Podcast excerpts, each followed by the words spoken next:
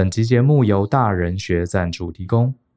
有工作经验的朋友一定知道，在团体里要把一件事情做好，最难的往往不是技术，而是搞定人的问题。很多事情目标定了，技术 OK，甚至啊也不缺预算跟人手，但最后还是失败收场，往往就是因为人性。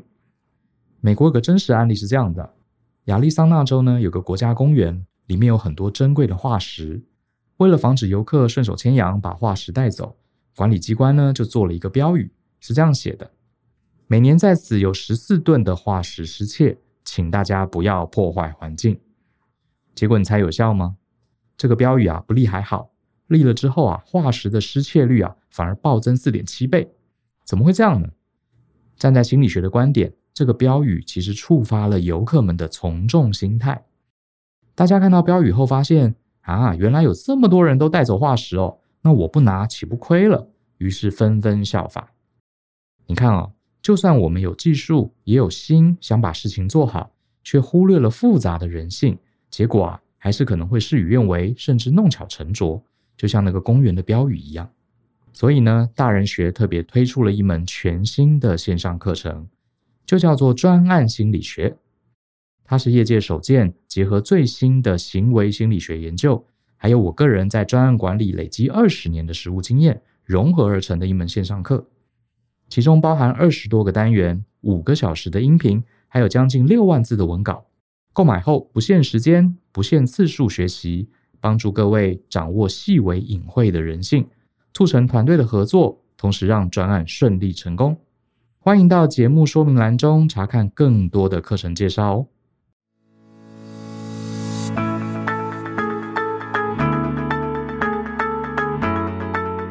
欢迎收听大人的 Small Talk。这是大人学的 Podcast 节目，我是 Brian 老师好，很高兴跟大家见面。这一集呢，我们邀请到一个好朋友啊，来跟我们做对谈。我们要谈什么呢？其实这位好朋友是呃，应该算是我们大人学的学员嘛。哦，对，他多年前我认识他，是因为他跟他呃这个老公都是我们大人学的学员，然后呢呃来上了我们很多课，我们过程中有很多交流。可是我后来啊，才无意中发现呢、啊。他其实是一个呃，他是公务员，而且他是一个非常会考试的公务员。然后他最近出了一本书啊，这本书我非常感兴趣哈。这个我先书名先不讲哈，待会儿再来卖个关子。因为大家知道我呃，我们大人的 Small Talk 的第一集，如果你有听过第一集的话，你真的是我们的这个资深听众啊。我们第一集就是在讲怎么读书跟考试。那我以前是一个这个花很多时间读书，就成绩很烂的。这个学生啊，后来我悟出了一个道理。那今天我们来请一个更厉害的，他不但 非常会读书考试，而且还一路了考上了这个公务员哈。这个你是考上高考对不对？对，我是直接是考高考。高高考是最最难的，是公务员里面比较高阶的，对不对？这我、对，就是直接算是中高阶公务员哦。哎，还还还没介绍他，我我们就不小心聊起来。好，我们今天介绍这位呢，他叫做小欧，欢迎小欧。嗨，大家好，大人学的听众你们好，我也是大人学 Small Talk 的铁粉。是，谢谢谢谢。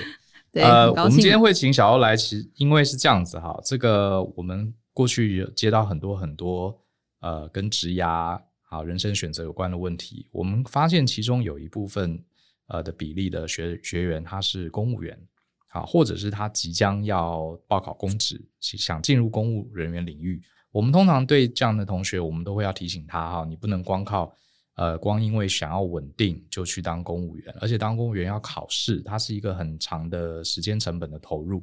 然后我甚至有认识朋友，他考了三年都还没考上，还在努力中哈。那既然如果你真心想要为呃投入公职为大家服务的话，这也很好。可是呢，第一个关卡就是考试嘛。我想先来问问小欧，你当时呃，你为什么会想要出这本书？嗯，其实当初我也是算是半路出家，进到公职单位担任约雇人员。哦，然后在里面有一些同仁跟长官，其实蛮鼓励我往正职去。去发展，然后那时候也是自我分析，想说，哎、欸，其实我蛮会考试的，那要不要来试试看这样子？然后后来就是，其实我从零开始，我完全不知道公职是怎么回事，相关权利义务我都不知道。然后就是匆忙之下，我就辞职全职准备考试，所以算是呃，事后回想，其实是蛮大的一个人生决定，这样子。所以你学校毕业之后，你本来没有当公务员，是后来半路出家的。诶、欸，应该说，我全部家族三代都没有人是公务人员，哦、所以没有这样子的想法，也没有这样子的概念，这样子。嗯嗯、所以等于是后面进到稍微有服务这样子的政府机关的为公服务的状况，然后才会进到这个体系。嗯，那。呃，至于说，呃，刚刚 Brian 有讲到说，关于公务人员他们这个体制跟考试这件事情，他其实我刚回到说，为什么我辞职之后，我完全茫然的状况之下，为什么会想要写这本书，就是因为当初茫然的状况，嗯、我跑去书局、嗯、看到一堆书，然后我想说，好，我就只有靠他们了，所以我是那时候有在心里发愿说，如果我真的可以考上。那我一定会写一本书去帮助，就是跟我一样有困境的嗯读者这样子。所以今天来上节目是一个还愿的动作。对，没错，这个在我书里有讲说，拜托我一定要十年之后来写这本书还愿。OK，哎，我好奇问一下，因为呃，虽然我的爸妈都是公务人员啦，可是其实因为我从小就没有想要走这一行，所以我其实对公务人员呃要成为公务人员取得资格这件事不是很了解。我只知道什么什么高考、普考之类的，这个可不可以大概很快的简单跟大家讲一下，要通过哪一类的考试？嗯，基本上考试阶它有不同阶级，就是初考，然后普考、高考。那你通过了不同程度的考试之后，你才能够取得不同职位的起点。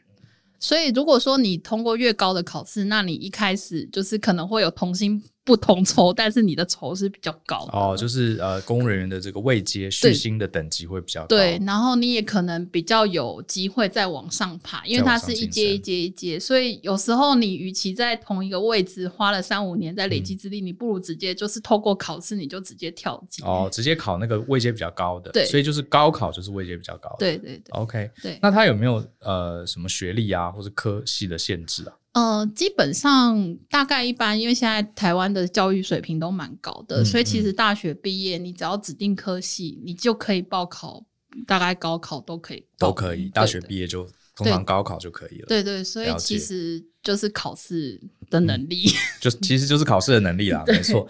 因为我记得，呃，其实如果想走公务人员这一行，确实考试读书能力蛮重要。因为我记得我妈她这个一直到我妈在基隆港务局上班。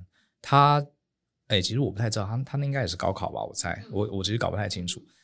可是我一直记得，他到我念高中还有大学的时候，我妈都还会去准备考试，好像是一些升等考试之类的。对对对，就是呃，基本上如果像我们普考想要到高考，你还是可以累积资历，然后参加类似在机关。就是所有政府机关主办的一个升等考试，嗯、你还是可以用比较简单的方式去升迁。嗯嗯。但是有有些人他可能觉得说，哦，我还要熬资历五六年在那边蹲，然后符合资格还要跟别人竞争，嗯、那我就直接出去外面报考大型考试这样子。嗯嗯。对，他也没有一定要累积资历就可以考这样。是是。哎，我那你这样讲，我我觉得我们可不可以这样说哈？假设你今天要在外商体系工作，你的英文外语能力好，一定是会是给你一个加分嘛，对不对？对。可是如果今天我们要在公务体系工作，会读书考试，这也是一个加分诶，对不对？对啊。因为对于升等啊，什么都蛮有帮助的。嗯，它会有在，就是你考级上面，它也会有一些。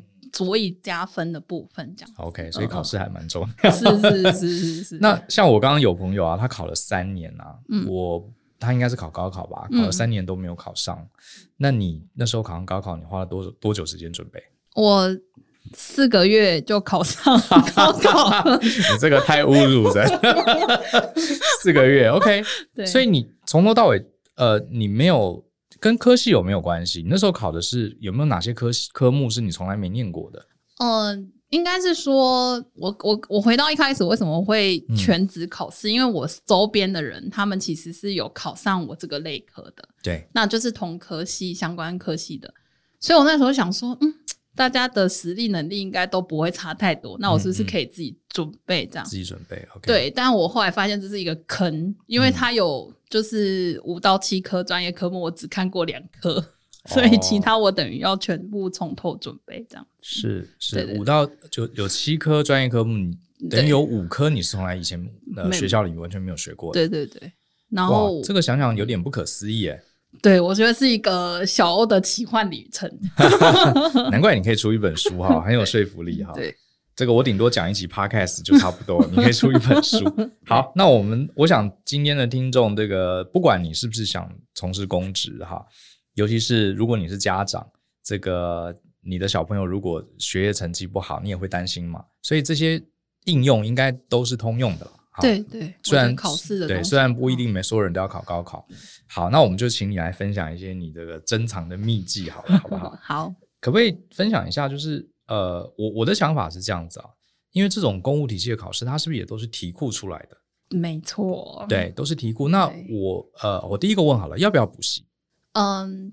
我我先讲，因为高普考它是一个否大众的，嗯、但是它有不同的专业科系，所以有一些比较冷门的，它其实是没有补习班的资源的。哦，想补都没得补。对，想补都没得补。嗯、然后有一些比较像是行政类科，或是像是土木专业，嗯、就是 Brian 的土木专业，对对对，嗯、这种它可能就会有比较例行性的补习的那个科目可以报考或函授这样子。那呃，我自己本身的报考科系它是没有补习的资源。哦，所以要补也没得补。对，对，对，那你会建议大家，呃，如果有资源的话，可以去补习吗？嗯，这个也是蛮多朋友在我的粉丝团会问我的问题，他就会觉得说，哦，我要补习吗？还是我要全职吗？类似这样子的问题。其实我在书里有稍微提到，那我简单讲说，我觉得其实可以简单的。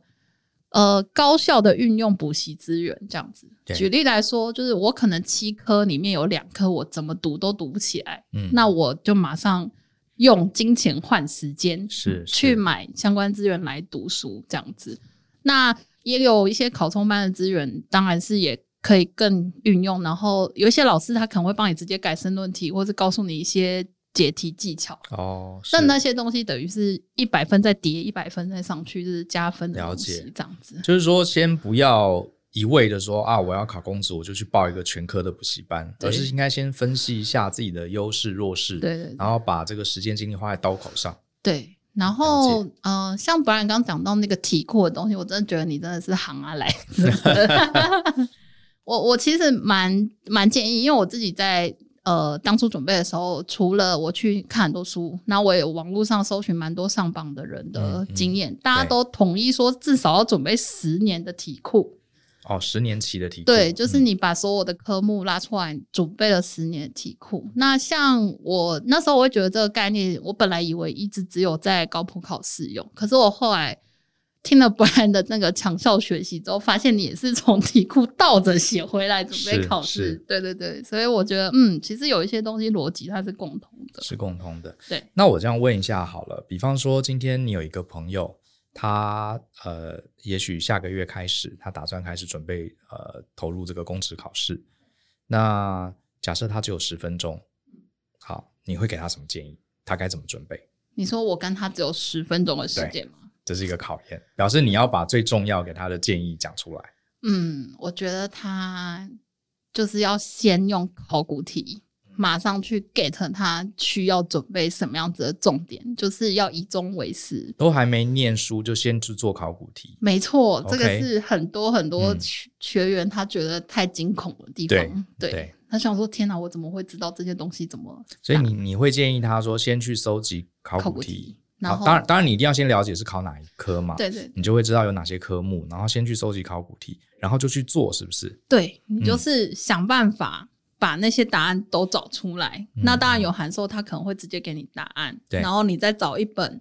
或是几本教科书，然后把相关章节读过。像我自己在书里，我是有告诉大家说，我在考试之前，我至少会复习七次。嗯嗯，嗯那可能就是读完马上练习，然后马上解题。那这样子来回循环，我会至少做完七次，我才上场考试。这样。可是这样有没有时间的限制？因为你刚我们刚刚是假设有一个这个高职的呃高考的小白，对，他要呃跟你征询建议嘛？对。你跟他说准备考古题，OK，这个没问题。嗯、然后你叫他把所有的考题写一遍，嗯、还是说要把它念完才来写？没有，绝对是要从考古题去解题。那都不会写怎么办呢？乱猜？哦，不会，我是会请他们挑考古题里面的关键字，嗯、我会请他们把十年都印出来，然后翻一翻之后就说哦，例如说呃某一个社会心理学的某一个定义很常考，可能五十年里面考了五次，嗯、那你这个章节是不是就应该要认真看过？嗯、然后你再回头去。呃，先把这个题目的答案找出来，对，然后你再发现说，哦，这个章节是热点，那我就把这个章节读完，嗯，嗯嗯，那这个章节读完之后，哎，前后是不是会有一些关联？那你就再花时间去把前后章节关联起来。所以它其实是把考古题当做那个筛子跟漏斗。对，我把那些教科书里面不重要的东西先剔掉，我把我的精力放在就是会考的东西上。了解，只是说一般人他可能不会先做考古题，他会先一本一本教科书去读。对，读了差不多了，他觉得他大概懂了，才回去做练习，看自己考几分。对。可是你的建议是反过来，就是先去看考古题，当然是不会很多题目一定不会做，可是没关系，你去找答案。过程中你就知道哦，原来比如说社会心理学这一科，其实看了十年考古题，最重要的题目都出在哪几个章节？对，你再回去呃狂念那个章节。对，就是至少它你整个流程，然后整个流派的演变，你是会有一个大的概念在你的脑袋里面，所以它是等于是完全反过来大家准备考试的逻辑。了解，这是一个最大跟直觉的不同。对，所以那时候我其实蛮感谢，不管在职场大学或者是在强效学习里面有稍微提到，就是说其实做学问跟考试是两个不同的游戏规则。没错。那大家可能都会觉得说，哦，我一定要从第一第一章看到第十章，然后我再回来写考古题。醒醒吧，孩子们，你那时候就忘记你第一章看了什么东西。对，没错。所以真的是要完全把呃考试这件事情。跟做学问完全反过来去想，这是两个规则。嗯嗯嗯。哇，这个是很颠覆的。很多人对，确实你讲这个，我之前推荐呃身边的一些朋友，他们要考试，我跟他们讲这件事情，其实有八成的人呃是不能接受的。对，他觉得我都不会写，我都还没念，你叫我去考，考那么烂，呃，这样有什么意义？然后我跟他们讲，就有的会听，有的不会听。后来真的有听我的话都考上，没听我的话，后来都放弃。对，真的好，要听话，啊听话，这是过来人，不会害大家。对，那呃，还有没有？假设这个朋友你只剩十分钟要给他建议，你还会给他建议什么？呃，我会给他一个建议，就是。你要把加分思维放在心里，嗯，就是什么叫加分思维？刚刚不然讲说我在填考古题的时候会超崩溃，那我自己分享我当初一开始辞职，然后全职准备第一年的考古题的时候，嗯、我打开来两秒钟就合起来，因为我完全都不会写，正常。对，然后我那时候就想说，嗯。我我们先来把我的目标放小，我不要说我要考上高考，我要先在这个月把这两年考古题完全写出来，这样。嗯，对。然后，嗯、呃，而且我都会记得告诉我自己说，总之，我只要在考试之前发现我不会的东西，我就赚到了。对，这是加分思维。加分思维，对，就是不要想说我要考上，然后发现哇，这边又错一题，那边又错一题，你就觉得自己分数越扣越多，然后最后就很焦虑。反而把自己清空当成零分，对，我做出十分，我也是比原来好十分，对对，我就赚到了，就赚到了，没错没错，对，然后这样子焦虑就会少非常的多，这样子，嗯，你们就充满了积极，我今天又多了又多了十分，对，真的就要这样子。还有呢，还有什么你会建议这个要准备考试的人？我其实蛮推荐大家，就是呃，不要不要吝啬买书的钱。哦，是对，我当初光准备国考第一个月就买了一万多块，嗯，对，在在我全职考生的状况之下这样子，因为呃，我其实觉得高普考跟所有考试一样，它的范围都非常非常的大，所以其实你有时候一本教科书的逻辑没有办法 cover 你所有遇到你的考题。对，所以我其实就会有一个核心的教科书跟卫星教科书的概念，就是核心跟卫星。对，我核心大概可以 cover 我整个考古题里面的七八成的内容，嗯，但是我的卫星教科书它就会去零星补一些很新的东西进来，这样有些卡点。对，这个主要那本教科书怎么看都看不懂，哎，卫星有一本一解释就懂。对对对，所以这些东西，而且。呃，我我其实不太建议大家用网络搜寻维基百科全书或是什么的资讯当做自己准备考试的方式。对，除非说你是搜寻那种呃 paper 正式发表的呃论文这样子，但不然其他的东西其实我还是真真心推荐写书，因为出版社也是需要生存下去的，拜托大家。对，对，对，而且我猜啦，就是呃，出这些公职考试的书，一定都是业内人士嘛。你在网络上搜，你不太会去验证讲这些事情的人是谁。有可能他根本不是专注在考试这个领域的，也有可能是过去的一些学员，他凭他记忆写了一些东西。可是我猜考试这个游戏，你还是要看这个原厂说明书，可能会比较 对比较准，对不对？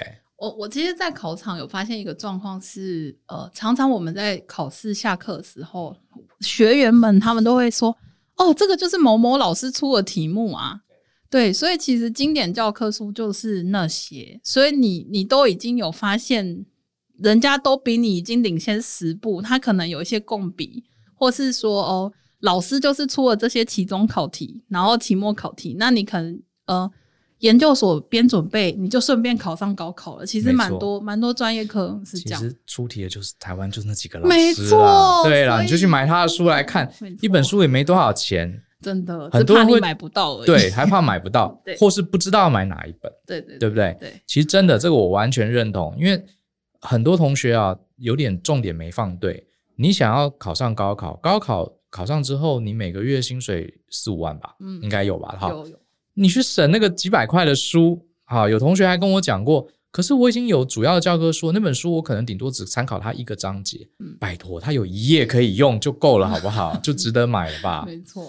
对啊，而且其实，在台湾这个各式各样的考试啊，出题的就是那些老师教授啊。对，而且你就会感受到那个用字都是一样。真的，看第一句话你就知道啊，就是那一题，答案几乎都要出来了。对对对，对，因为我那时候也是这样子哈。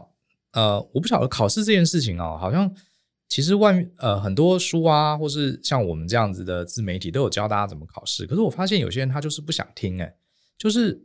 比方说啊，像我前几年有一个，也是一个我的朋友，他说他要考专案管理师 PMP 嘛，他就来问我，然后我就把最好的书还有考古题要去哪里买，我都交给他。可是因为其中有一本 PMP 的考古题很贵，台币要六千多块，是是英文的。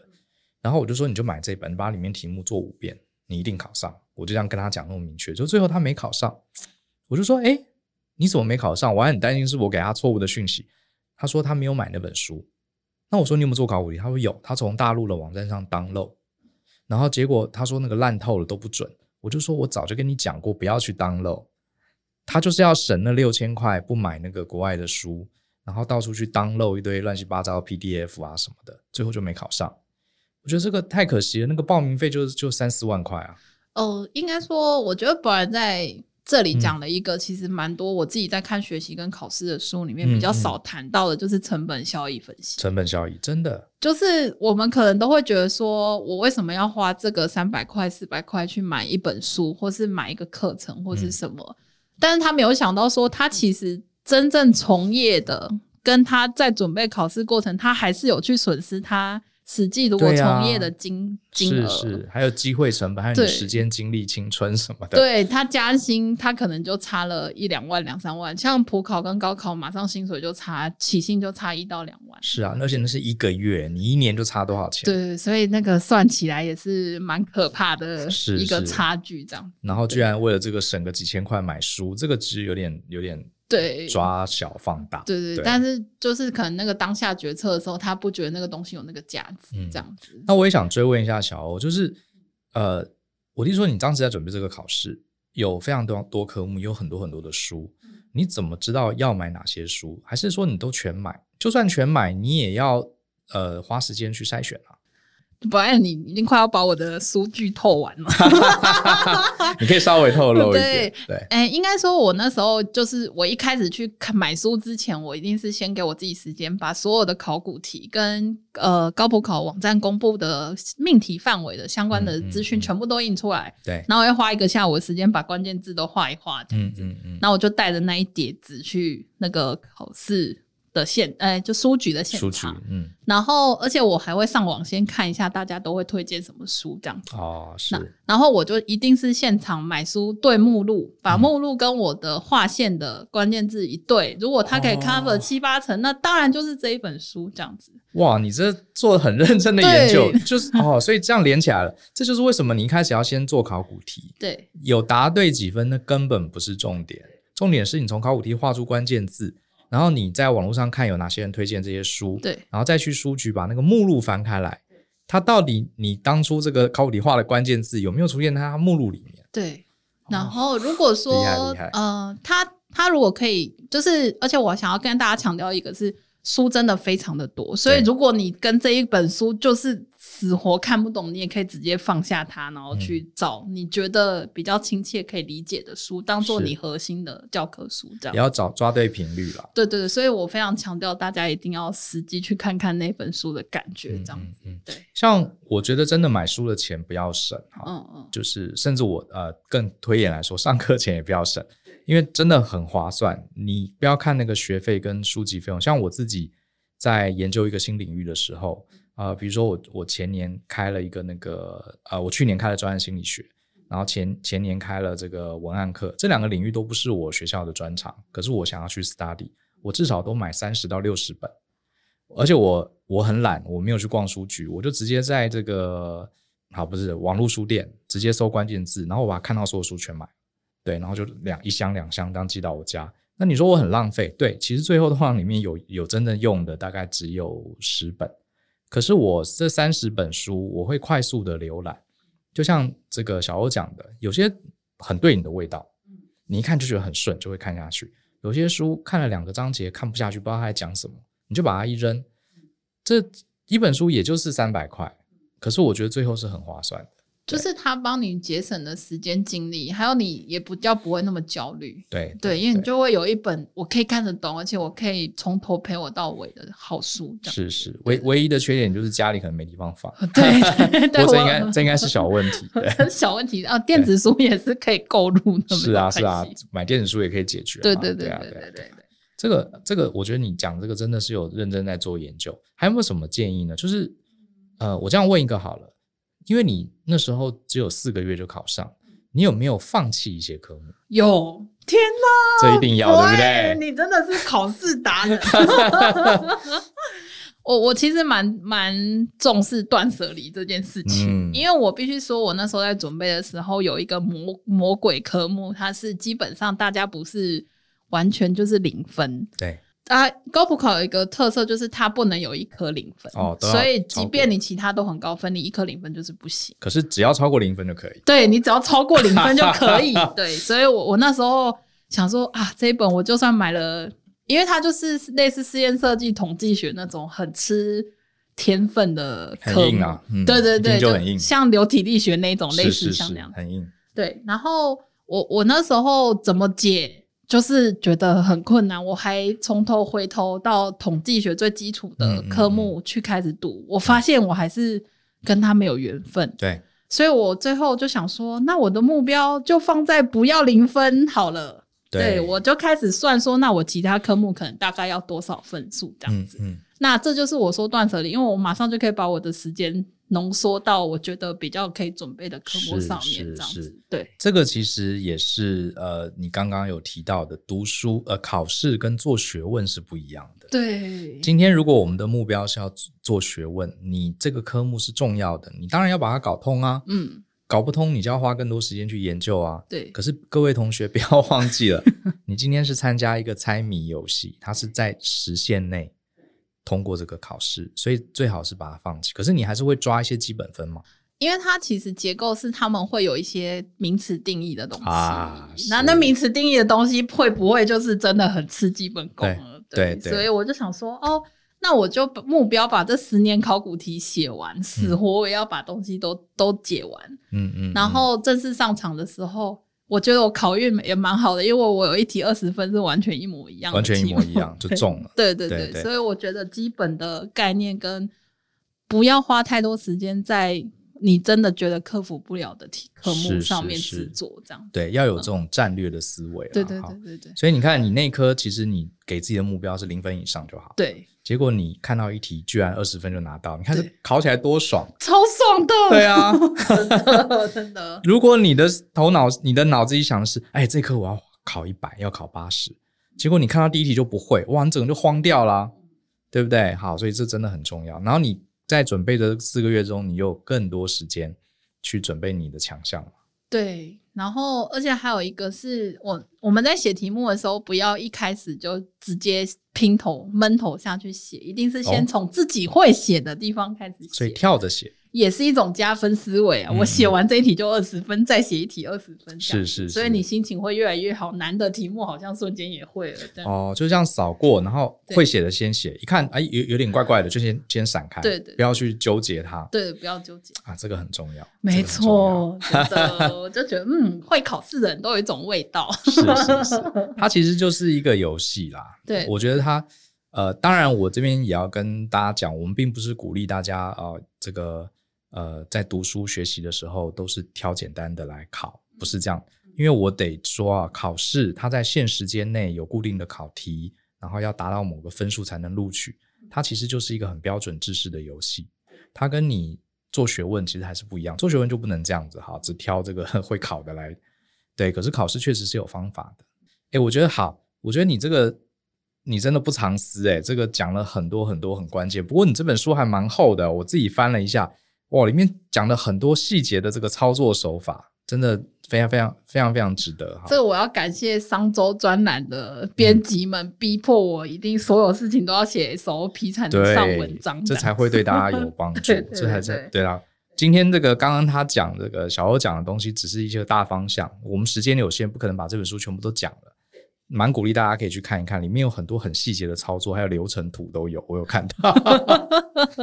非常好，那我接下来也想呃问一下，就是说，其实考试不光是呃读书把分数弄高做考题，其实这整个四个月也蛮长的时间，而且很寂寞，对不对？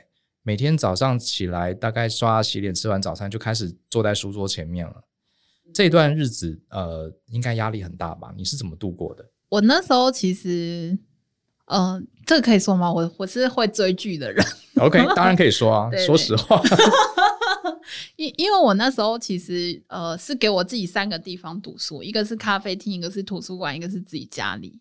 所以其实是透过环境转换，然后在环境转换过程中说，我又可以散步，可以去书局。嗯、所以其实。中间有一些通勤时间，也是一个 relax、呃。对，然后我我在读书读累了，在图书馆还可以去 survey 其他有趣的书，这样子。嗯、所以其实我都一直沉浸在那个状态里面。了解，所以你会建议要呃选几个不同的地方呃做切换？对，不然会怠惰。嗯，对。你这个太好了，这个我以前没有跟同学讲过，可是我觉得你这一点确实是我以前也是这样做。我以前在考这些重要的考试的时候，我一定会设定两个到三个地方，是呃，就是我我也不一定会说啊，早上去哪里，下午去哪里，不一定，我就是会在这个地方轮转，然后过程中因为你会散步啊，会停下来喝杯咖啡，其实那就是 relax，或者是比如说我去图书馆的时候念累了，我站起来去翻翻别的书，有时候一下出神了，你知道？一翻翻到好看的书，又看了一个小时，对，可是你你最后还是在图书馆嘛，所以你很快又会回来准备考试。所以我，我我自己非常怀念我在准备考试那段时间，不光是后来有考上，嗯、而且那段时间我也看了很多书。对，而且会进入心流状态，会进入心流状态，都不是在考试，都不是在考试的书。可是其实那是很好的，对，那会去平衡你的这个大脑里面压力。对对对。那你刚刚有突然讲到追剧，你是不是过程中还有追剧？嗯、对我追剧追到我妹跟我说，为什么她考得上？其实我也有。我那时候在考试的时候，我就是呃那时候还网络串流还没有那么多，我就买了一整套，因为那时候有一个呃美剧叫 Friends，就是六人行。嗯嗯、我真的就是告诉我自己，我看完一个章节或者做完一张考古题，我就可以看一集的 Friends。你的奖励？对，我就这样切换，就有时候一下就看四集。结果也没关系啊。可是你至少你是处在对，至少你是处在那个状况下，所以你也会做这样的事。没错，我就早中晚看看到我妹，就想说这个人为什么可以四个月考上高考这样？可是这样子的一大脑一松一紧，一松一紧，搞不好才是最好的方式。对，我觉得大家好像都会一定幻想着考生就是要 stay，对，就是在那个对对对。其实不可能，人的大脑不是这样运作的，人的大脑是肉做的，不是机器像钢铁做的，它是它是没有办法这样持续专注的。而且我是建议，我那时候在书里面操作的方式，我是直接把我自己的作息活成跟考试的作息是一样的。他休息我就休息，哦、然后我他考某一科 A 科，我就是读 A 科。哦，就尽量模拟，让你的大脑有个习惯。对对，就是在那个习惯里，然后所以我的休息时间，我就可以去做我任何想做的事情，嗯、这样子。嗯嗯、我我其实就是活在那个状态，活在那个状态。就比如说早上考国文，你就是早上就念国文这样子。对对对，然后早上念英文就是念英文这样子。哎、这个这个哇，你这个这做到极致，这个我还没有这样做。对对对，是。那你自己有在呃脸书上是不是开一个粉丝页，对不对？对对，对，就教大家怎么考试。嗯、呃，对，然后偶尔会分享一些公子的小小小故事、小秘辛。OK，对，对对，你在这个粉丝月里面，我想一定很多伙伴们有问你一些问题。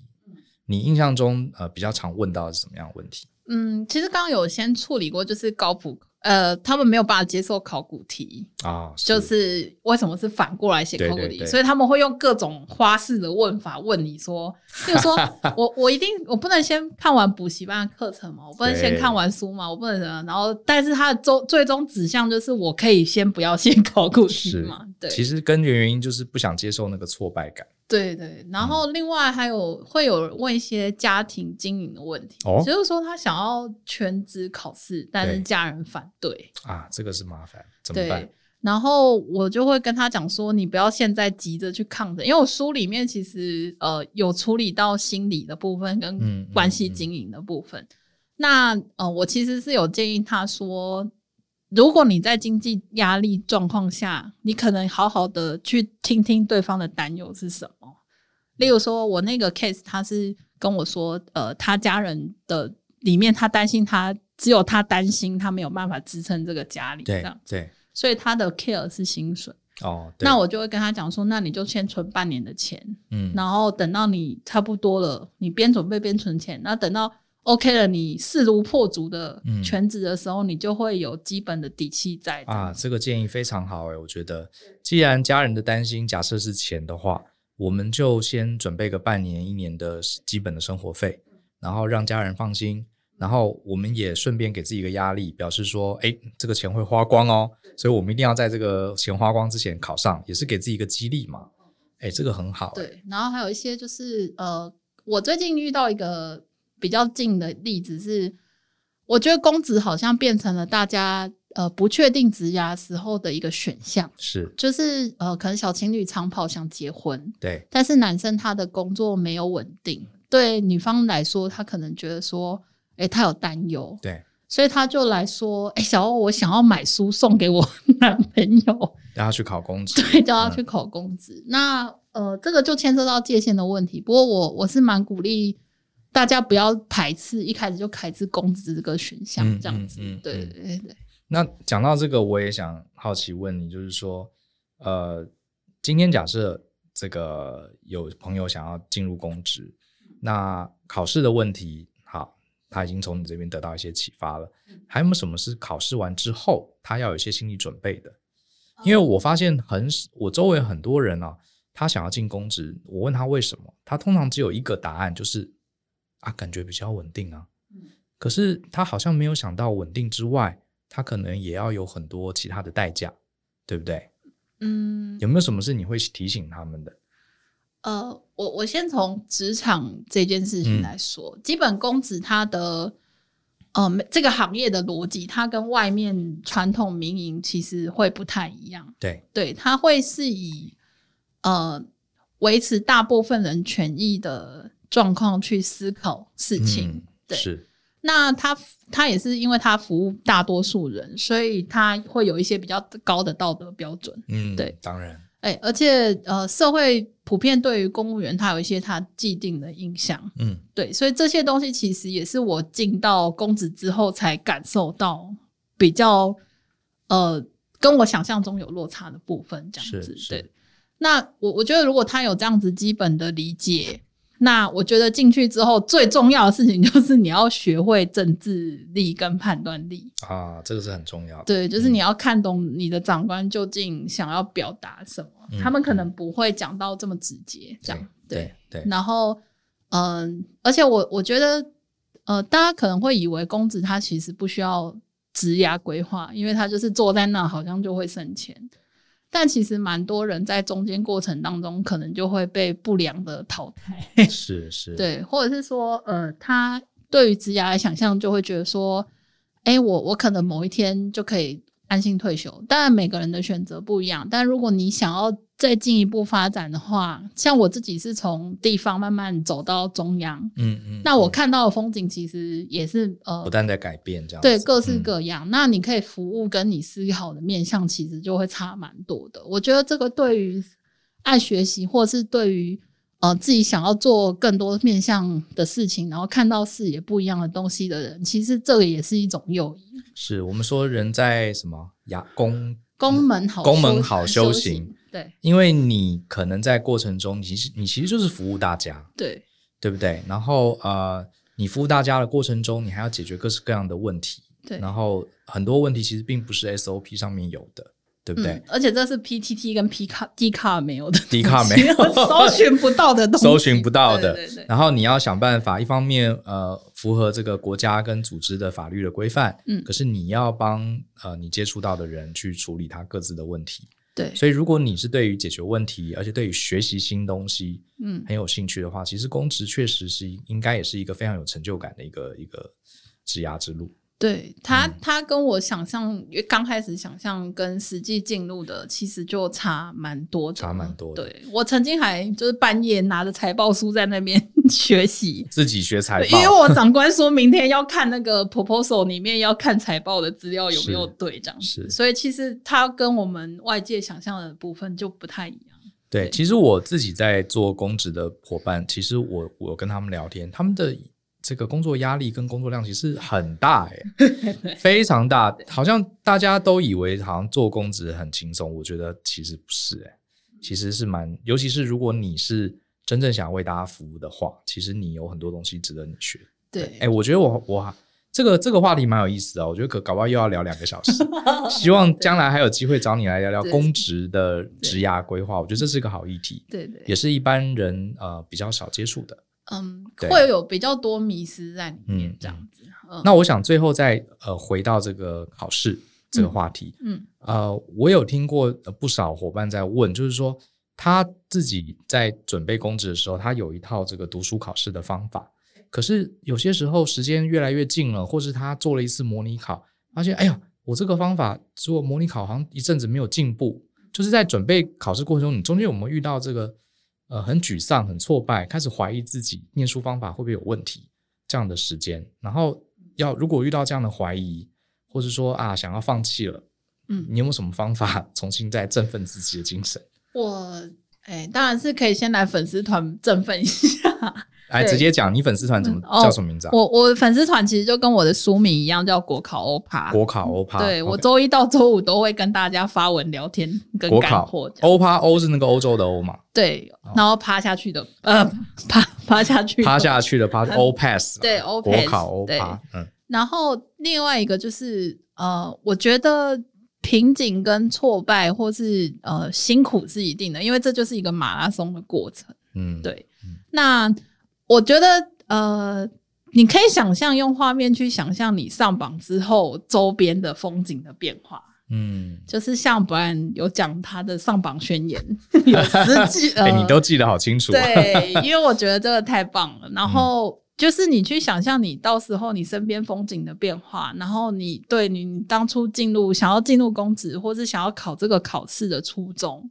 那其实就可以稍微回写一下，嗯，但是实际上，如果真的很不想要念书，你就骗自己说我就看三分钟，哦，是，对，那其实你就会慢慢进入那个心流的状态，嗯嗯，对，这是很好的建议。对对，就是如果一直变化其自己的计划，对自己其实整个整体的战略来说，其实也是伤害蛮大的。是是。